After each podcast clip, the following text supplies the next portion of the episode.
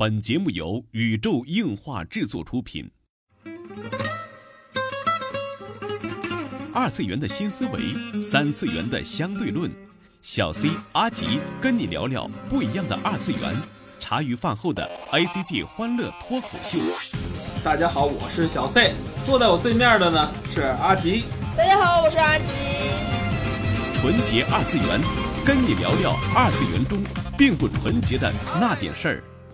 纯洁二次元，跟你聊聊二次元中并不纯洁的那点事儿。大家好，我是小 C，坐在我旁边的呢依然是地球防卫组织 EDO 动漫社的社长阿吉。大家好，我是阿吉。困呢？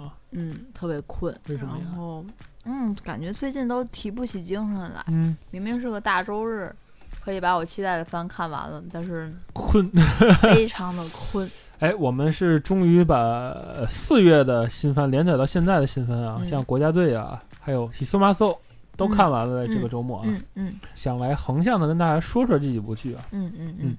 其实最后答应这最后几话，我是养肥的在看的，嗯。嗯，然后有一种，嗯，吃了屎的感觉。不至于，不至于，就是有一种就是莫名其妙的这种，哎呀，剧情急转直下的感觉。其实。对于我来说，最后的剧情就是直接就变成冈巴萨，嗯。就是就是飞跃巅峰嘛，基本上嗯。没差了，真的。嗯，啊，然后在看到第二十集的时候，还跟老 C 说：“你快给我 WAP 一个。”然后他 真 WAP 了，然后 在最后的时候他 WAP 了，他 WAP 了，嗯，他抱着这个核心，他真 WAP 了。然后嗯。嗯，好吧，我没没有话说了，真的，嗯。阿吉的就是叫什么，生无可恋，无话可说。啊，真是生无可恋了。然后不过总体来说，这个剧本算是圆圆满满的讲完了，中规中矩吧。嗯，对吧嗯？其实这就还是聊到了这个，我们老是把这三个番啊横向去比较，然后嗯这一期广播想就跟大家，嗯，来说说吧，因为都完结了，所以给我们的直观的感受嗯就是第一部就是这个《紫罗兰的永恒花园嗯》啊，最近 BD 也出了，然后更好的画质就可以看到了。嗯，也要宣布，好像也宣布剧场版了，嗯，剧场版是完全新做的剧场版，嗯，可以期待一下。嗯然后第二部就是所谓的国家队 Darling 的 Flex，嗯。啊，到完结都不知道中文译名是什么。然后第三部就是前些日子我们强烈推荐的，对吧？Hisomaso，嗯。嗯，Hisonedo Masutan 这部动画啊，嗯嗯，中文译名叫什么？飞龙女孩吧。钢骨龙少女，哎呀，就飞龙女孩吧，好吧，好吧，嗯反正就 B 站你得搜钢骨龙少女，那太麻烦了啊。就对就且叫飞龙女孩这三部动画啊。嗯嗯嗯。呃，阿吉是觉得这三部动画，如果你给一个排名的话，你怎么排？Darling、钢骨和紫罗兰。达令最好。对。哦，为什么？托利嘎在我心目中的地位还是蛮高的，嗯而且剧情从剧本的初期到后期，它算是完整的讲了一个世界观，嗯然后讲了一个他想要呈现的东西，我能看懂。嗯呃，虽然说其实呃，钢骨龙少女她也讲明白了，嗯但是可能是很平平淡，然后女主是我喜欢的那种。嗯不过放在 Darling 这种可能世界观的比起来，可能会稍微小一点点。嗯啊，事情最后一最后就是地一两话，地球观与宇宇宙观。就最后一两话，反正给我来说的话，有点都有点着急、嗯去完结这个片子。嗯，就是最后两话，你知道有一种看，就完全是看地球队长的感觉，你懂的。嗯，我就是看，就是感觉就是就是那种感觉，就是从一开始从看在看 EV，嗯，然后就变成看天元突破，对，之后天元突破完了就就开始看冈巴萨，啊、就就这样的一个过程，基本上是这样。嗯，我就觉得他最后的那个展开啊，你就是最早咱们看那个地球队长的时候，他最后好像有几个 N 个 BOSS 是吧地？球队长是最后一集打了四个 BOSS，、啊，对对对对，就把后一季的东西分一集就演完了。对对，打了四个 BOSS。对，这也是把后一季的东西就一集演完。嗯，不过其实这故事推进到这儿也就差不多了。其实说说起来，嗯打脸也只有二十更多的也是一话，拖沓。，对，也只有二十一话。哎，你发现现在的动画，呃，为什么以二十一和十二这种作为一季的我不知道，连二十四话都撑不到了，我也不太明白。就是嗯连以前的标准是什么？以前标准是一个月四周嘛，嗯对吧？三四十二嘛，嗯对吧？以前都是说会提前放一周，嗯对吧？一般十三话，或者是以前有放四个月的这种片子，十六哦话左右、嗯，都有。但是现在你看，就是标准的就十二话，对都是要先做十二画，然后嗯看看怎么样，然后再去做后续的部分。对对对，但是以前起码会多一两画啊，以前真的是有十三画啊，或者是哎，其实挺恐怖的。嗯你看小英雄那种漫改作品啦，人气也很高了，他也要这么去拆分的啦。现在都演到第三季了，嗯其实他要做个年番也就做下来了，啊但是不行要分着，可能是为了保证质量吧。嗯嗯。其实我对这三部动画的排名啊，我嗯的排名是这样的：我第一名是西索马索，嗯然后第二是这个达令，嗯，第三是紫罗兰。哇塞，为什么紫罗兰这么不受人待见？哎，京都动画以他的水平，就是制作这一部啊，就是说他尽全力去做了。嗯紫罗兰的问题在于，就是原作太弱，嗯，原作真的是挺弱的，就是它的这个相关的剧情，还有我们之前广播里也吐槽过很多次，就是紫罗兰永恒花园这个人设，嗯对吧？就 Violet 这个人设开始是还可以的一个嗯设定吧，就是经历过战争的创伤啊什么的，嗯。然后中途就是这个人的设定来讲，他的这种要突出他人偶个性的这种设定，越来越夸张了。感觉还没有零二塑造的好。哎，这是确实，啊，嗯。零二是百分之百的 copy 的。嗯，啊，都说不上是。复制人，对，还都说不上是人的这么一个 copy 嗯，啊，当然最最后变成巨大军舰，就是他的。跟那个《飞碟巅峰二》里那个 NONO 一样，对，而我觉得零二这个角色从最早 Darling 开始立业，到后来逐渐的成长，到最后就是成为一个真正的很像很有人性光辉的这么一个人物，嗯。就觉得他整个的，包括他最后的重生，嗯。就是让人看到这个角色的一个完整的一个过程。嗯。但是紫罗兰没有让我们看到他成长的一个过程，嗯。就是他到最后也就突然变了。嗯。也是个突变，就直到完结前一刻，它就是个蜕变的过程，嗯。没有什么逐步的去成长，进步，对，没有进步，嗯，以至于就是到后来就是觉得有些做作。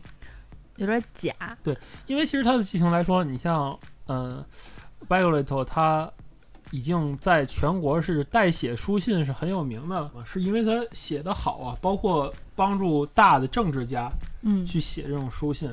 作为观众来讲，就是应该觉得他已经很能体察这个人性了，甚至能看出人的一些隐藏的愿望。嗯但是他这个角色在表现上与他的所谓的工作成绩的这种描写上是有巨大的矛盾。嗯他依然是不谙世事吧，依然是这么一个活的一个人偶，但是他写书信却很在行。挺挺怪，嗯因为这个写书信这种事情，嗯，哎，总之就是看起来会让人觉得很不舒服。其实怎么说？我想说，爱情是永恒的主题嘛。Violet 是想知道就是爱你的意义，嗯然后那个 Darling 是在寻找爱你这个意义。最后大家也知道这这就叫做爱，嗯对吧？大家都生孩子了，嗯，然后生好一个，对，其实飞龙少女也是在寻找所谓爱和工作之间的一个平衡。嗯它里边有一个很有意思的设定，就是一旦这个驾驶员恋爱了，嗯他就不能再操作这个龙了，嗯，就会拒绝他。就是就会拒绝他，他有体质的问题。嗯到最后也是叫什么国之爱和家之爱之间的平衡。嗯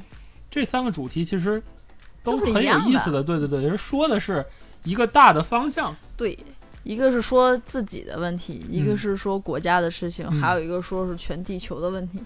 但是呢，全宇宙的危机，对，但是说到底还是围绕着以爱为这个主题嘛。就是最终故事的胜利都是这个主角觉醒了什么叫做爱，嗯才走向故事的完结。嗯，无论是说这个帮人代笔写信啊，到最后化解这个反派的这个阴谋也好，嗯，然后拯救地球也好，或者是完成他的工作也好，嗯都是在寻找爱的过程中嗯收获了更多。嗯，就故事都是套路嘛，都是一样，主题嗯都是一样的，而且这种主题，嗯、怎么说呢？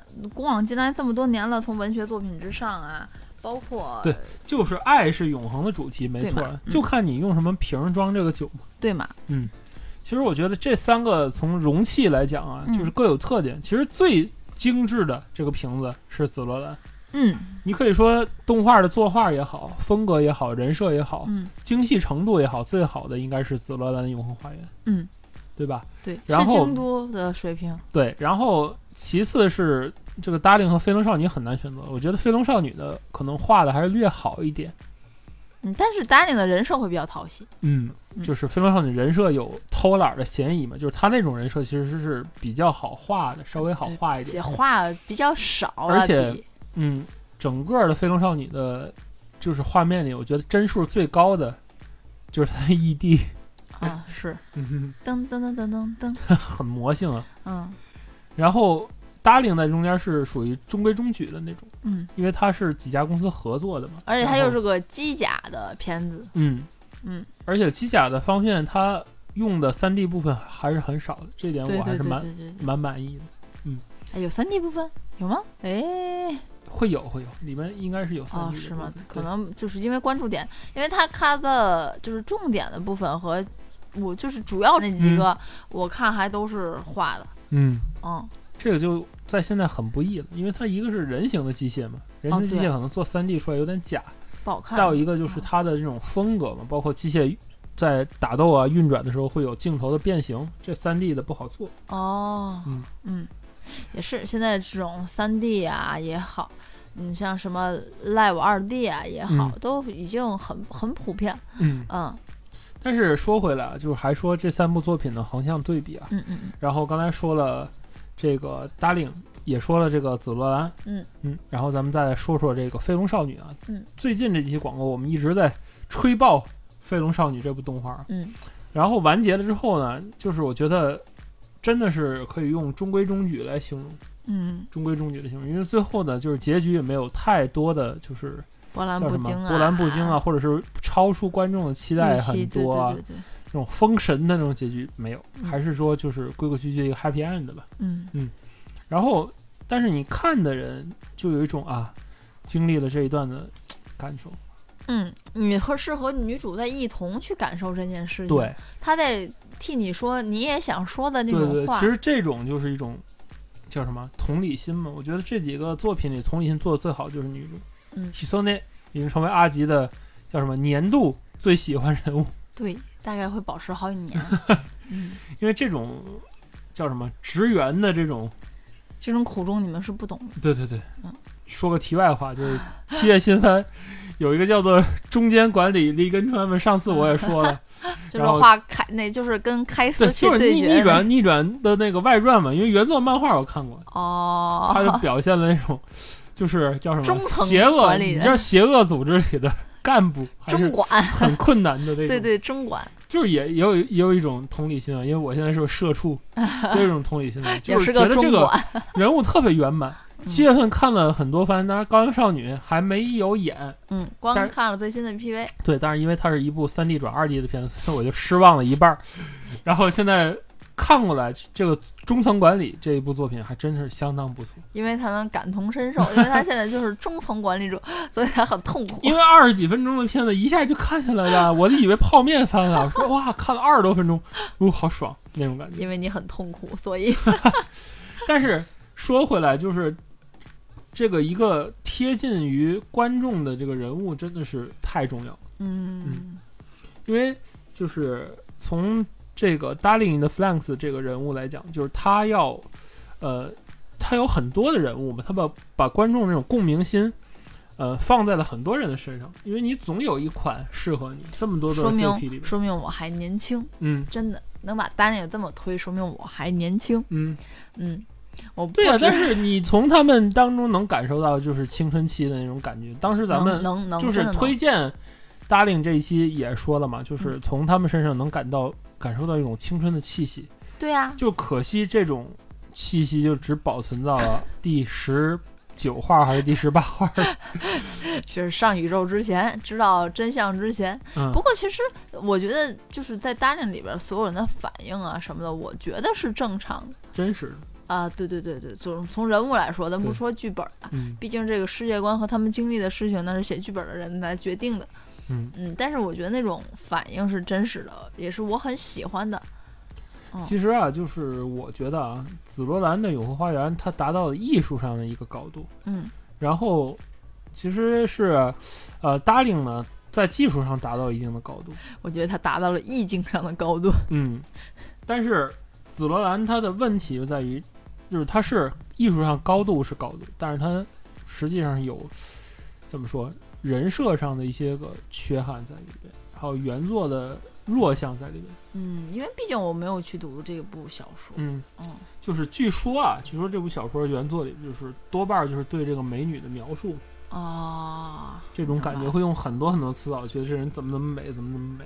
然嗯后剧情应该就是跟他所表现的东西差不多。哦嗯，懂了。嗯，嗯。飞龙少女也好，达令也好，就是在网上去去大家所普遍去暴露说，不是专门研究动画，嗯。就是普遍去暴露出来的它的花絮，嗯，要比紫罗兰少的很多。花絮什么也是，就是它它的原画啊，哦哦，紫罗兰的原画，包括它中间画那些关键帧，嗯最早的时候就有草稿放出。哦，你别说，嗯，那个 Darling 确实最后也爆出来了，最嗯后爆出来一个色指令，然后应该是国内代工厂或者流出。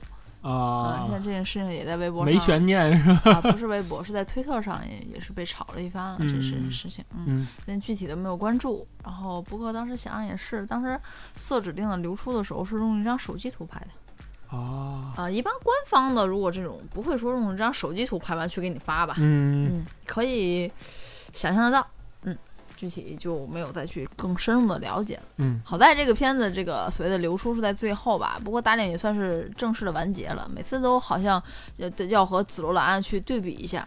不过这个、嗯，表现爱的爱的主题嘛，也有各式各样的，反正嗯，因为打脸完结了，所以还是重点来说一下它作为托利嘎的一部作品来说，我还是觉得很有托利嘎的风格，很有托利嘎的这种感觉在里头，味道，就是那种你说不出来又很难受的吃食的感觉，你能明白吗？就是那种那种感觉。嗯但是我觉得从《飞龙少女》这个片子来讲，这是钢铁魔里的一次，我觉得是一次就是难得的一个 happy end 了。也不是难得，你看看迷家，哎，你说为什么在这个 Darling 完结的时候，就是微博上有这种声音，就说 Darling 就是是什么机械界的迷家，对，就觉得最后很很难受嘛。剧情很突兀嘛。对对对。嗯，其实我倒没觉得突兀，因为嗯。从一开始他所埋的线也好啊，到后续的这些个爆发，一开始他 A 也说了，也、嗯。也都在说这件嗯。事情。嗯。我可能是我老了，因为在这部片子当中，我看到了很多其他的我很喜欢的这种叫什么钢铁动画的身影，嗯，所以我一点儿并不觉得突兀。嗯。嗯，比如说当时那啊，当时教授让他喜欢的人去驾驶了他的机械，然后还是暴走死掉，暴走了死掉了，然后也要去怼一下那个能看见博士的那个实验的那个场地，然后对，嗯。那，透明玻璃嘛，对对对，我永远喜欢 EVA。场景是真是纯致敬的那对啊，然后你到后期啊，对吧？就是大战的时候，然后就感觉就马上有一个人啊，不就是个地球吗？就要说出这种话了，嗯然后就就很天元突破，就突然间很热血。然后之后，尤其到最后的时候。上了宇宙了，整个人都变成机体了，然后又要 warp 一下，然后又抱着一个炸弹走了，然后我就觉得，如果他们俩真回来的时候，地球出现了一个欧开利，我就就也就完结了。其实差不多，最后只是说地球人没有没有把他们两个塑成像，然后写个什么啊 OKD，对对对，之类的啊、嗯所以说其实，嗯、故事从一开始，它是也是很完美的扣上了故事那个 hero 从一开始说的那句话，嗯就是呃，比翼鸟这种生物嘛，就是为什么嗯要成为比翼鸟，是因为一个人无法飞翔嘛，嗯，就是最后也是回归到了这个主题之上但。这个设定其实是强制给他的，就是这个设定就是这个机体没有两个人是操纵不了，哎，但是人家后续也也有解释啊，嗯，对吧？？包括零二是怎么来的？嗯因为其实其实一开始对于 Darling 更多的关注点就是对于零零二和零幺五的这也很很纠结、很矛盾的地方。嗯，其实这点在于青春期，我觉得还是还是很能把控大众。嗯，即使到现在，我还是喜欢梅，算是即使怀孕了，对，虽然 Hero 是没良心，但是我还是很喜欢美。嗯就是当时的这种这种感觉是没有办法怎么说呢？是觉得人家做的不好的部分，对吧？从一开始觉得哇天呐 h e r o 跟梅就是就是官说，然后啪叽零二出了这么个段子，哎呦嗯我天呐，就感觉看那种青春校园剧的感觉就就又回来对，了，就是到底谁跟谁了？最后对你很想知，道，很想知道，嗯，嗯，不管最后有没有上地球，有没有上宇宙，对对吧？嗯，这点儿就不像《飞龙少女》，《飞龙少女》就是谁跟谁，你一开始就知道，对就一个剧情就告诉你，就是以后对他跟他，其实呃，觉得突兀，可能就是因为最后一块儿可能也是承载了太多的剧情了，嗯，对吧？因为前一块儿可能还就就就觉得已经是后日谈了，已经开始开荒种菜了。对啊，啊，就觉得好像这故事就没有什么了，都回去了，外星人走掉了，就这种感觉。但是故事对，但是零二的这种就是感觉主角是被什么强硬的被编剧强硬着要求去外太空打一趟宇宙人那种感觉。对对对其实完全可以，就之前撤了，撤了也就撤了，就通过这个努力去撤了对，。或者说直接就打完，可能也就嗯就完了。嗯，但是后续的，嗯，也别说，但是后续的这种剧本安排，我还是蛮喜欢。嗯、包人类的括复兴包括 Coco 啊跟那个谁的之间的，他们两个人之间的故事也要给一个完结。毕竟呢，已经怀着孩子了，好吗？嗯，啊，已已经怀着孕了，对吧？到后续零二的这些表现变机体嘛，我觉得好像大家的想法就是想画再画一次 变机体，就是想再 buff 一巨次，大化。对，就是想做。我嗯感觉就是、给我的感觉就是他们就是想做，然后我们也挺想看的。这可能是这这个老了这一辈人的执着，看了我也挺开心的。成为一个新的套路啊，就嗯在《飞跃巅峰》之后啊。嗯嗯嗯其实说了这么多啊，这三部剧啊，就是有有点赞的，也有拍砖的，但是，嗯，最近我想真正想说的是一个什么样的一个事实，就是确实我们两个这期状态不好，挺水的，为什么？嗯，就因为最近真的没什么可说的。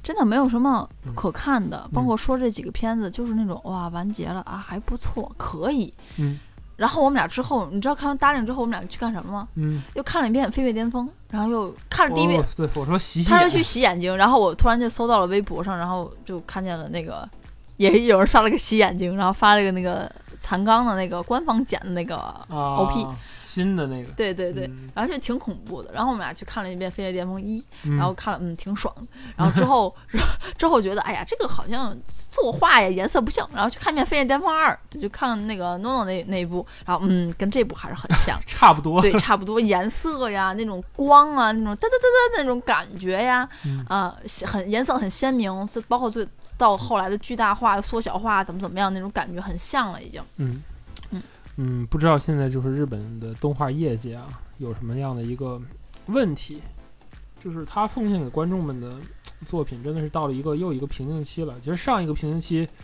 呃，我觉得是 EVA 之后嗯动画的这个方向在成人与低幼市场中就是选择方向嘛。嗯那是是期间出了很多很有意思的作品。嗯有很多 EV 的跟风作，然后直到这个宽屏幕普及，嗯，十六比九的屏幕普及又是一个爆发期，嗯然后在现在这个爆发期通过之后，现在要进入一个就比较疲软的一个时期嘛。嗯其实很多人都说，就是业内以后业内就是叫什么三 D 转二 D 的方向嘛，可以啊，你像嗯包括这高分少女新 PV，明显就是、啊就是就是所有 3D 所有都是三 D，就是一部三 D 动画。对，还跟我矫情。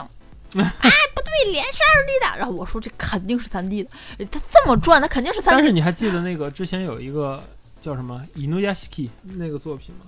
那个作品就是人物在特写的时候是二 D 的，在啊，全景的时我我候要我知道，动的时候是我知道，3D 我知道，我知道那部，所以说这嗯个因为还没到看到成片，具体是什么样的，也也如果大家也有看出来，也可以告诉我啊，因为面部表情那点儿确实看着是二 D 我觉得是结合的，啊，包括有的镜头就是纯二 D，但是有的我看是纯三 D 的，嗯。当然具体还没有现在只能说是证明三 D 转二 D 的技术它做到了一定的就是程度了，你已经不能太看出来，随意能看出来对比那个什，么什么什么的那个骑士那部，嗯，我觉得要好很多。嗯我忘了是不是这个名字了，因为其实一开始还是挺挺挺想，看这部但是知道。它是三 D 三 D 之后我就放弃了，嗯嗯，就这种感觉，这技术一直在发展。嗯，我觉得像这三部啊，就是咱们今天说的这三部动画，这么有二次元的这种纯手绘动画味儿的动画，以后会越来越少。那可不，现嗯在连李帆都用 Live 二 D 做。好吧，对我们俩昨天说那个，哎呀，完了，表帆都看不下去了，下下李帆吧。嗯，然后看完之后，然后老 C 表示，怎么都是一个纸片人在动，然后现在的李帆真的是一点儿都看不下去了。哦有机会吧，有机会跟大家说说李帆的话题啊。嗯，这就是嗯本期纯洁二次元内容了。纯洁二次元跟你聊聊二次元中并不纯洁的那点事儿，大家下期再会。哇，天气燥热，嗯，又水了一期，聊聊镇魂吧，多好。聊聊，嗯，